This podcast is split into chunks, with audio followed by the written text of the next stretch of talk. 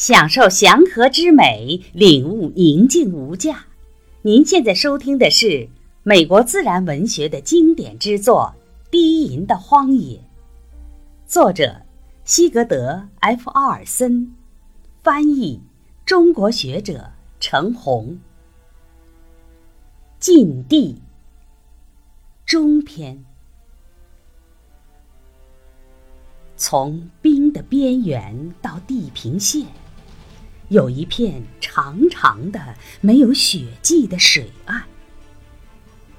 当我走进那片水岸时，灌木丛中一阵响动，随后，一只小鹿在山坡上奔跑。又有三只鹿跃上山坡，它们白色的绒尾在地上的落叶中跳动漂浮。对他们而言，那片褐色的土地是缓冲之地，是对生存的回报。不必行走于鹿围场那些冻结的小道，不必拼命寻找细嫩的松枝，不必在零下四十度的严寒下忍饥挨饿。再往前行。我惊起一对雄鹿和雌鹿。雄鹿喘着粗气，一阵旋风似的冲向悬崖。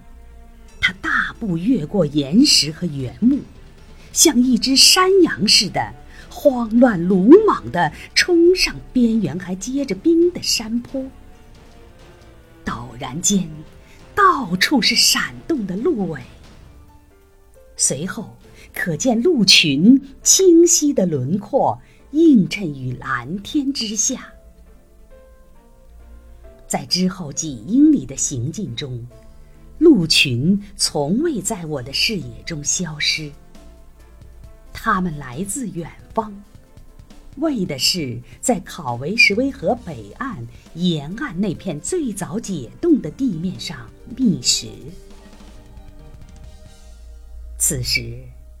河流在一道狭窄多石的峡谷中翻腾，滚动着金褐色的浪花。它一路穿过一个个小小的溪谷，打着漩涡，泛着白沫，奋力抗击着去年春季留在河道中的残枝败叶。然后，我来到主河道。跋涉于边际长满了云山的小岛和洼地的迷宫中，一只杜乌高高的在我头顶上方不停地盘旋，观望着下面冰上那个孤独的黑色身影。每年的这个时候。这条漂浮着残渣碎屑的主河道很值得一看。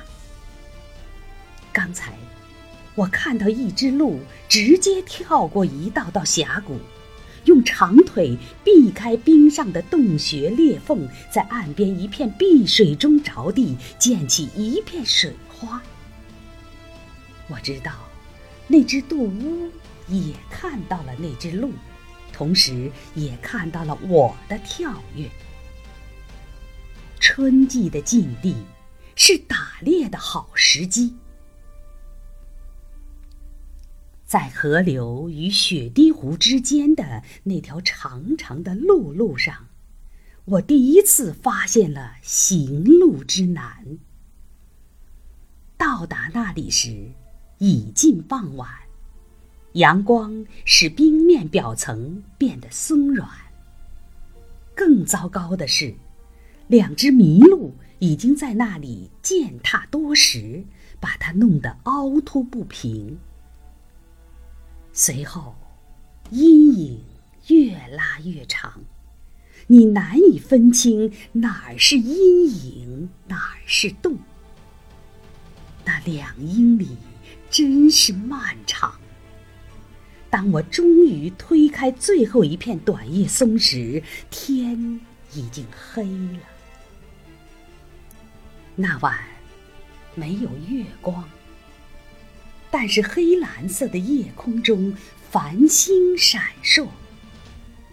大熊星低垂，仙后座和昴宿星团近的似乎伸手可及。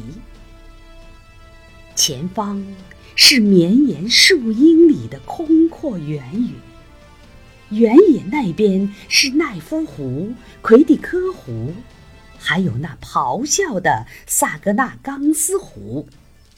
我坐在那里，歇息了许久。水湾对面诗意湖畔的山丘里，传来阵阵土狼的嚎叫，而林中的一只猫头鹰，无示弱的高声回应着。我在思索着，岛屿东部悬崖上的印第安人壁画。那组以位于苏必利尔湖分水岭边上的马尼图河为名的壁画，其中有什么含义吗？古老的传说，已经随着早期奇帕瓦人的逝去而被掩埋。我疑惑，自己能否了解那片神圣的土地？我所能做的。就是保持警觉的状态，尽力捕捉到早期奇帕瓦人曾经拥有的那种敬畏之感。湖上有些动静，一种躁动的声响，一种翻腾的推撞，还有来自昏暗的前方那可怕的呻吟。我决定。不再朝着结冰的湖面向前走，而是要沿着河岸走向前方一英里处的一所猎人小木屋。拄着一根长棍，我小心翼翼地走向冰面，滑向前方，摸索着那些裂口和松软的地方。半小时之内。我就到达了目的地。隐藏在云山林中的小木屋，依然被埋在雪中，门前堆着积雪。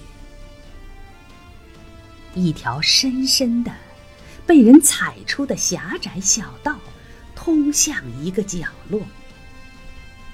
当我看到门板被啃咬的痕迹时，便知道里面。